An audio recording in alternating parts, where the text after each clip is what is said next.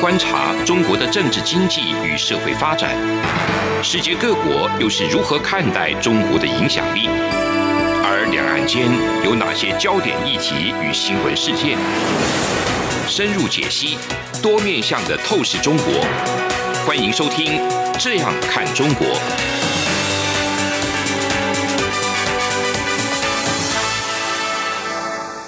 各位听众您好，我是主持人蔡明芳。您现在收听的是中央广播电台的《这样看中国》节目，蔡明芳时间。那我们今天要讨论的这个主题呢，是有关于未来一年哦，台湾经济的可能变化，以及台湾跟中国在经济的这一个往来上面呢，会不会有一些比较大的一些波动？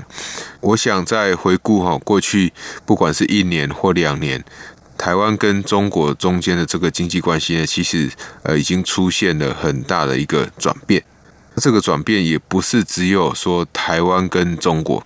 事实上我们也可以说世界跟中国的关系呢，在过去一年呢，这个关系呢其实有蛮大的这个改变的哈。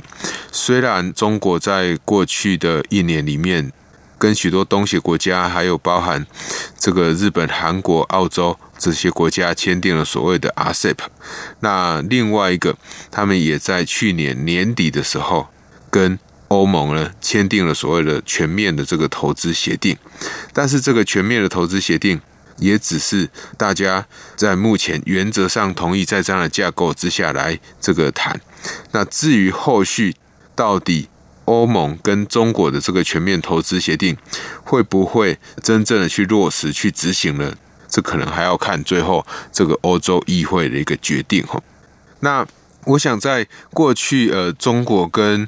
世界还没有发生很大的这个关系的改变的时候，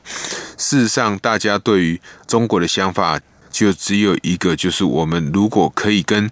中国好好的合作，利用中国很便宜的劳动力或丰沛的这一些其他的生产要素，或相对比较不重视环境的这样一个生产方式呢，其实都可以为许多品牌厂商呢带来这个成本降低的好处。而且中国它所降低的成本，这个不仅止于一般原物料价格的低一点而已。还有一个就是，在过去这一二十年来，那中国所累积下来的一个生产规模，呃，所发挥的规模经济，都像呃，我们也可以说像这个呃一般的这种成瘾性的这种药物一样哈，深深的吸引了很多的这个品牌厂商呢，希望可以跟中国的厂商来合作。那即使不是中国厂商自己生产。包含像我们台湾的厂商在内，也有许多的厂商呢，为了要让自己的产品更有价格竞争力，那都纷纷前往中国去投资设厂。不止台湾的厂商，我想其他各国的厂商。包含常常过去被我们拿来比较的韩国，还是这个日本这些厂商，其实大家都非常的这个呃向往到中国去投资。即便这个呃在欧洲非常有竞争力的，像 BMW 的车厂，他们也是往中国去投资。好，那现在非常火红的这个美国的 Tesla 这种电动车。在中国也有很大的这个投资，那所以大家可以看到，在过去大家以这一个低廉的这一种呃生产成本，或者是说认为中国是一个广大的市场，希望借由中国的市场来拉升自己的一个产品的销售量呢，基于各种因素都使得这些厂商呢，他们都到中国去这个投资。好，但是到中国去投资呢，在这一年来。呃，为什么会发生很大改变？我想，当然最开始会诱发中国经济有比较大改变的，当然是川普总统他所发动的这种贸易战，或者是说贸易冲突。那这种贸易战，从原来大家觉得说会马上的落幕，到今天为止，即使现在已经选出比较这个新的这个未来可能要上任的这个总统拜登，那拜登也认为说他不会去暂停。川普在之前所对中国所课征的这种高额关税，他不会立即来停止。那换句话说，从原来大家的观望，到现在的非常的肯定，说这个高关税可能会继续持续下去，也就使得过去可能为了要这个节省五 percent 或两 percent 或三 percent 的这一些这个生产的厂商呢，节省这些生产成本的厂商，他们就不得不前往这个东南亚的国家去设厂。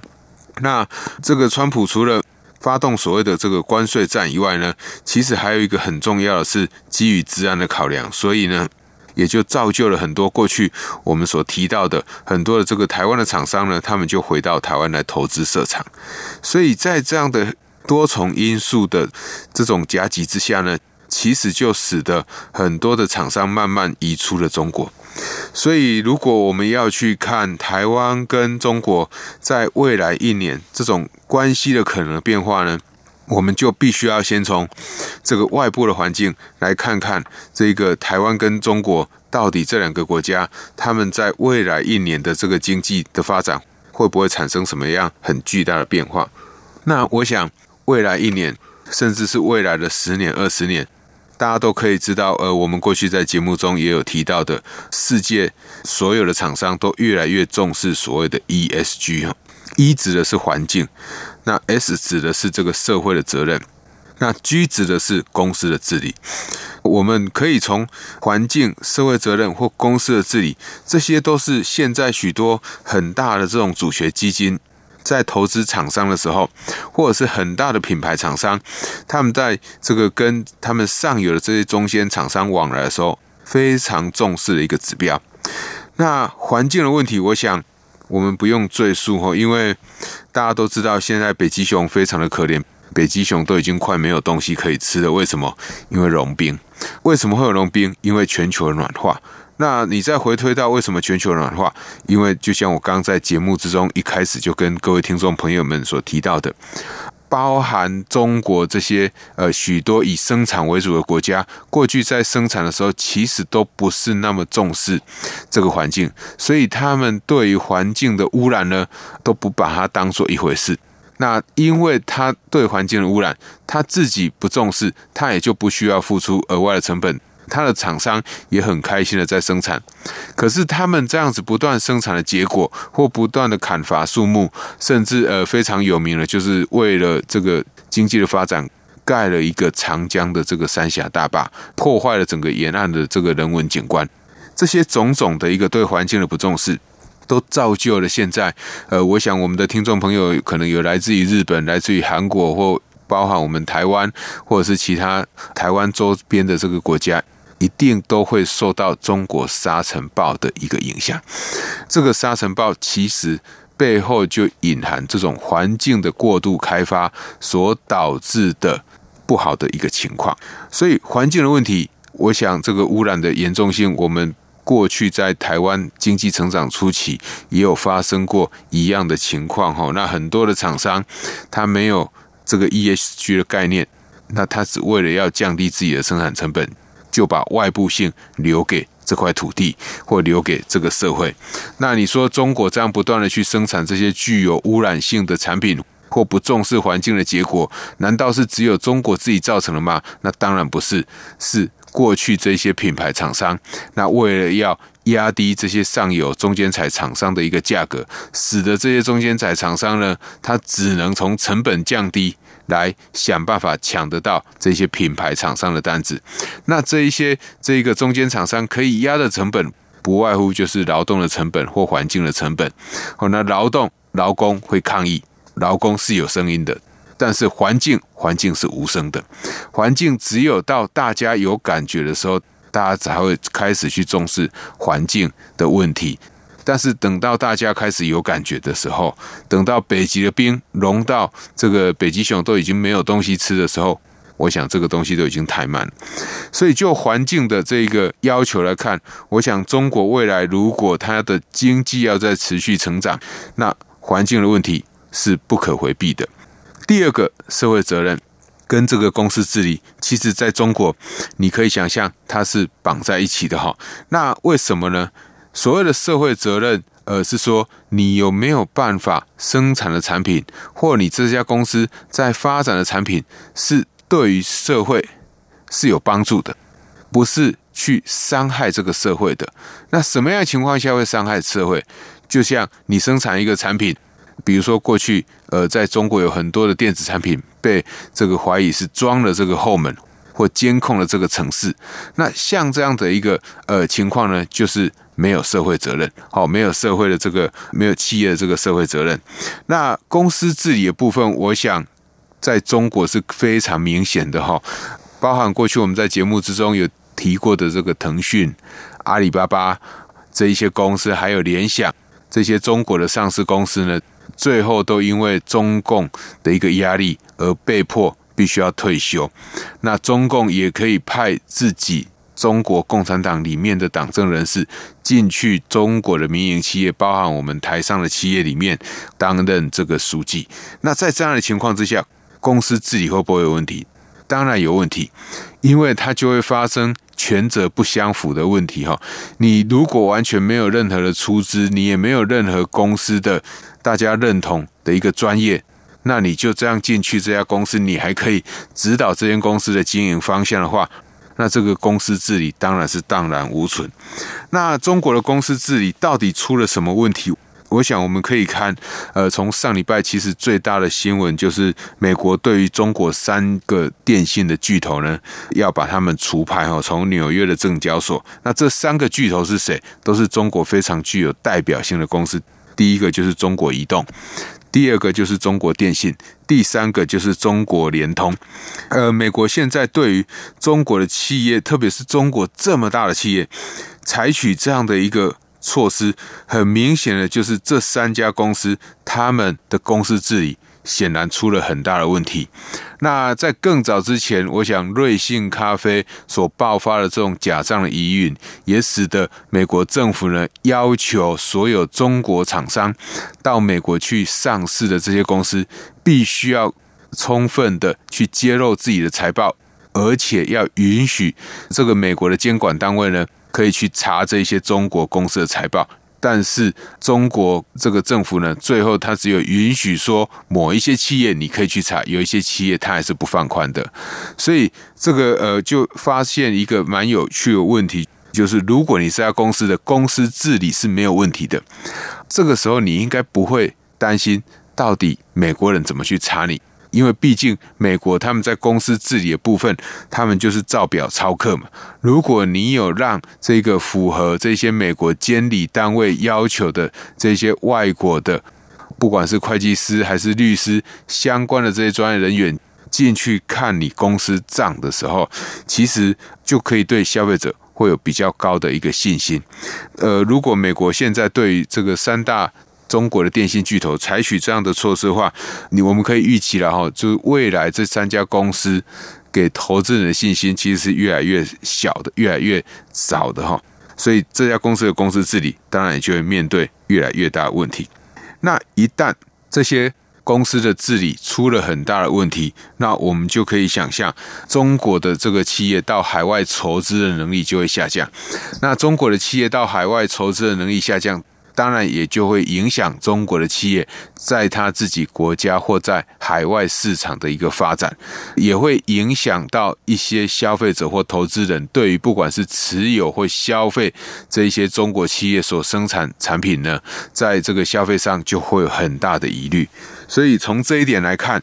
你如果要说未来一年台湾跟中国的经济关系会有什么样的变化，从我刚刚所讨论的这几个观点来看，其实我想不会升温，反而是有可能会再持续降温的哈。那到底会怎么样去这个降温呢？我想我们节目等一下再来讨论哈。我们节目进行到这边先休息一下，这里是中央广播电台的《这样看中国》节目，节目稍后回来。从两岸、国际、历史文化与财经等角度透视中国的《这样看中国》节目，每周一到周五晚间九点三十分到十点在中央广播电台播出。如果您对《这样看中国》节目有任何收听想法或意见，欢迎寄信到台北市北安路五十五号，也可以透过电子邮件的方式。节目有两个信箱：二零二零 at。R t i 点 o r g 点 t w，或是二零二零零二零三 n e w s at gmail dot com。再次谢谢听众朋友们的收听与支持，请持续锁定每周一到周五晚间九点三十分到十点播出的《这样看中国》节目。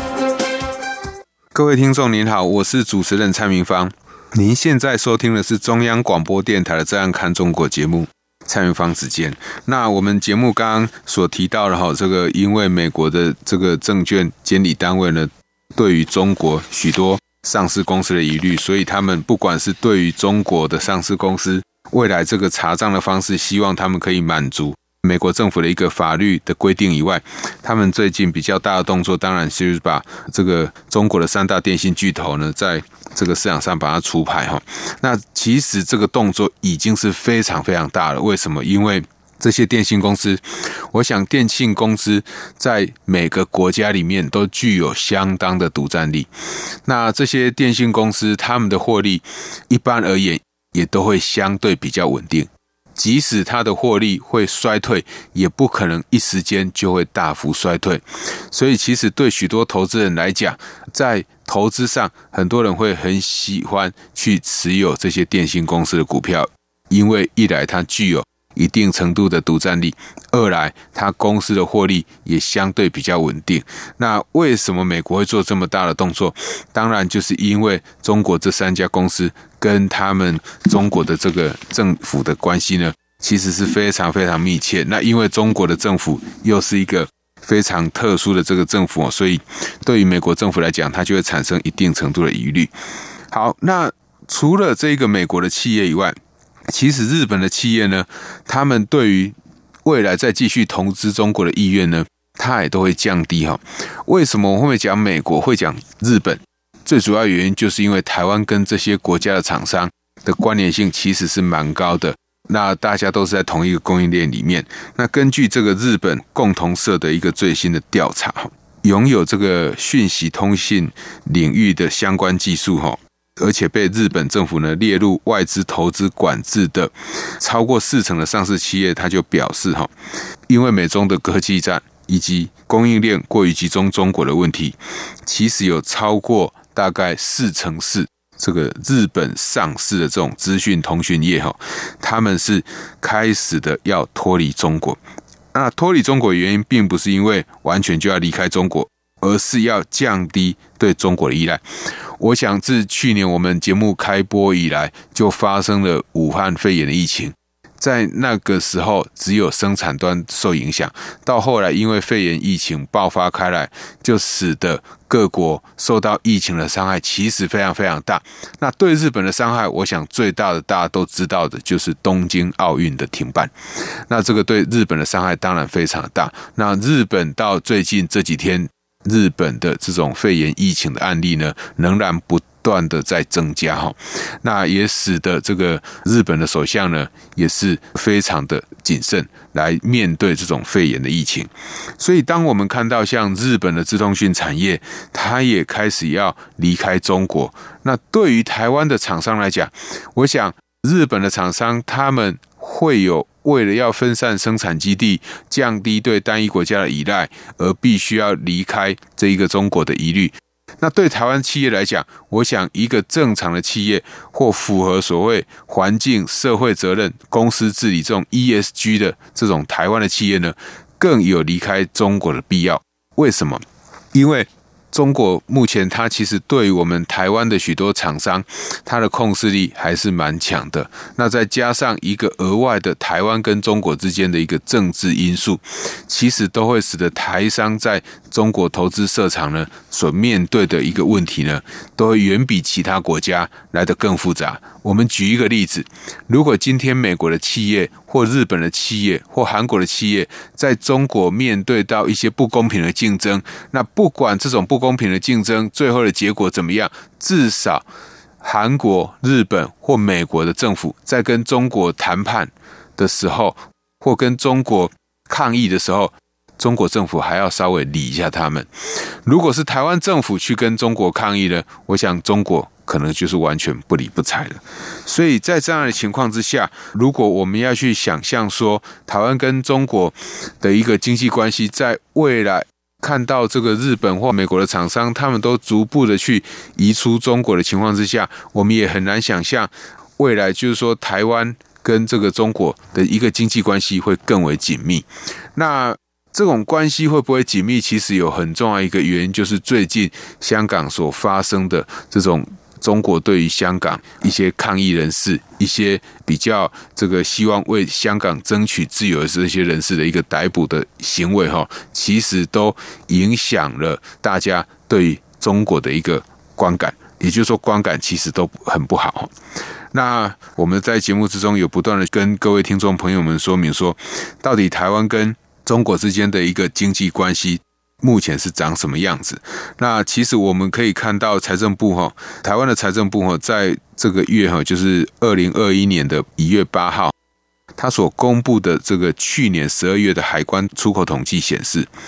我们台湾十二月出口三百三十亿美元。创下单月的新高，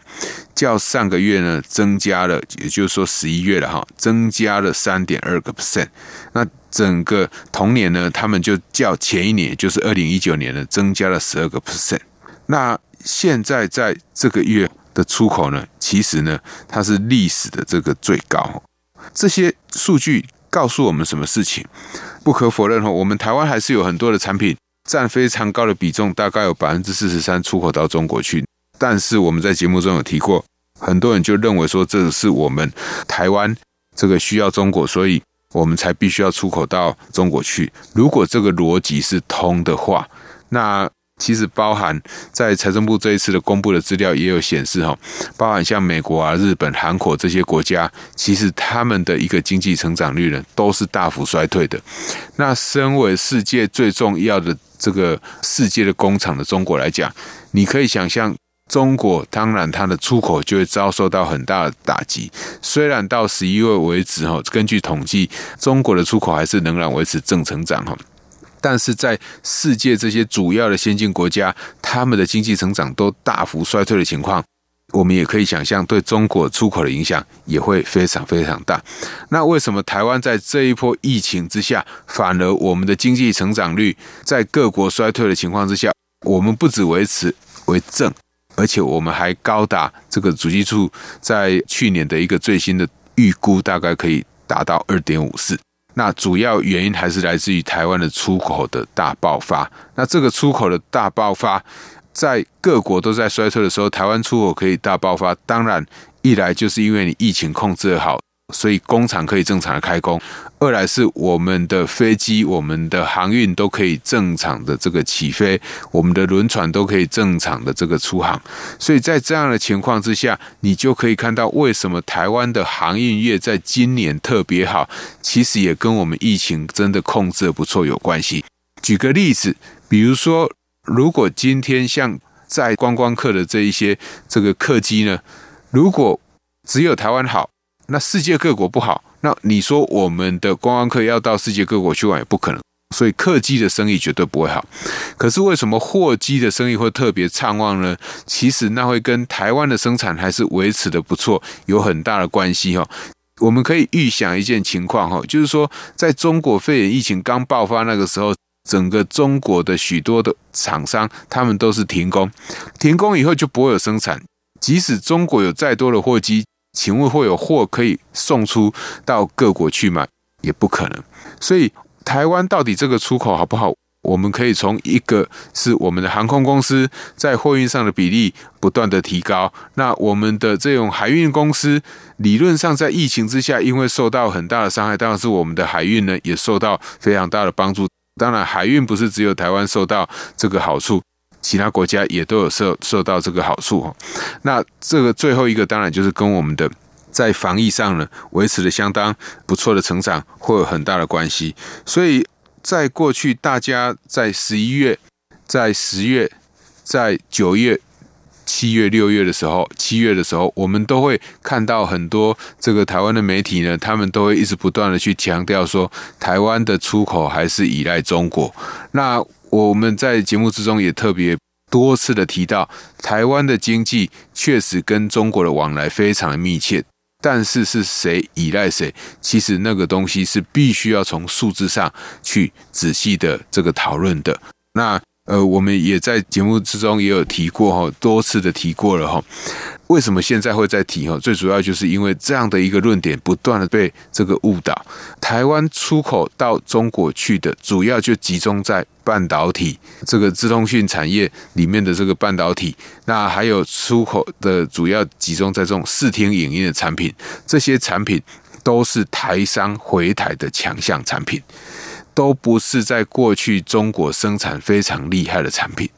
所以在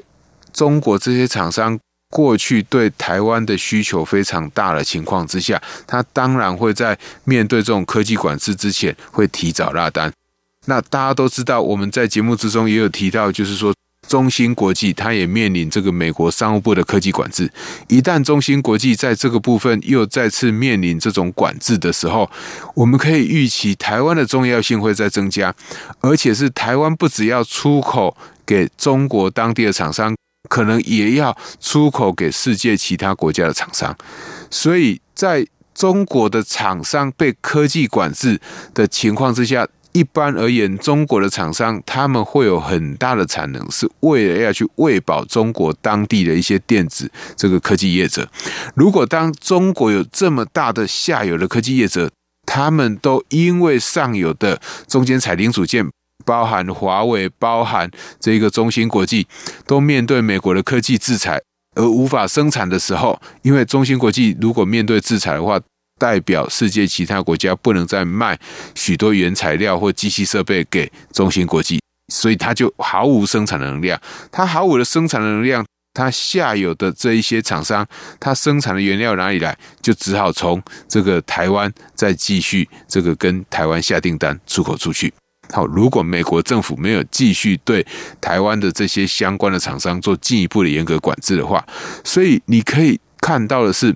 从九月多华为的科技禁令，然后这个让我们台湾许多电子厂商已经不再出货给华为，到去年年底，我们的出口其实还是不断的在这个增加，而且是创新高的在增加。那如果在未来一年，我们又会看到这个中芯国际的一个管制的话，那其实台湾卖到中国去的比例有可能会再进一步的上升。请问这是台湾对中国更加的依赖吗？如果对于某一些有心人士来讲，那当然他会认为这个就是对于中国更加依赖。但是这个是因为中国自己无法生产，所以他必须要来跟台湾买才可以。那其实应该是中国非常的这个需要台湾，我想这个是我们许多海内外的这个听众朋友必须要特别注意的哈，就是说台湾过去跟中国的一个密切的经济往来，这个经济的紧密关系是非常深的，这个我们绝对不会否认。台湾过去在中国生产的比重非常高，这个也是一个事实。但是在去年年中以来到年底为止，台湾整个出口的大爆发，绝对不是因为台湾对于中国有更多的依赖，甚至也有很多人会说，台湾经济需要靠中国。我想，如果真的靠中国的话，台湾是会有很大危险的。为什么？因为当其他人都开始不靠中国，反而台湾要再更靠中国，那。台湾的一个做法不是跟其他国家背道而驰嘛？好，我想有一些基本的观念或基本的逻辑，各位听众朋友在看很多的讯息的话，我们也提供给各位听众朋友参考哈。如果你认为这样的说法你觉得是有道理的话哈，那。以上就是今天中央广播电台的《这样看中国》节目。今天节目探讨的主题是台湾跟中国在未来一年经济关系的可能变化。我是主持人蔡明芳，谢谢您的收听。有人形容二零二零年是台湾的 Parkes 元年，使用手机可随时随地收听的形式，滋养了听觉，丰富了视野。而你也加入了 Parkes 的行列了吗？央广新闻部制播的众多精彩节目，陆续在各大 Podcast 平台上架，包括《早安台湾》、两岸 ING 就要听晚报、这样看中国、张振霖时间、蔡明芳时间，还有这样看香港、舍之岂能藏乎？想跟你聊聊天，以及港式大排档节目，通通随点随听。透过 Sound 声浪平台搜寻央广节目名称，就可以收听到精彩的央广新闻节目。快拿起手机，让我们在 Podcast 平台相见。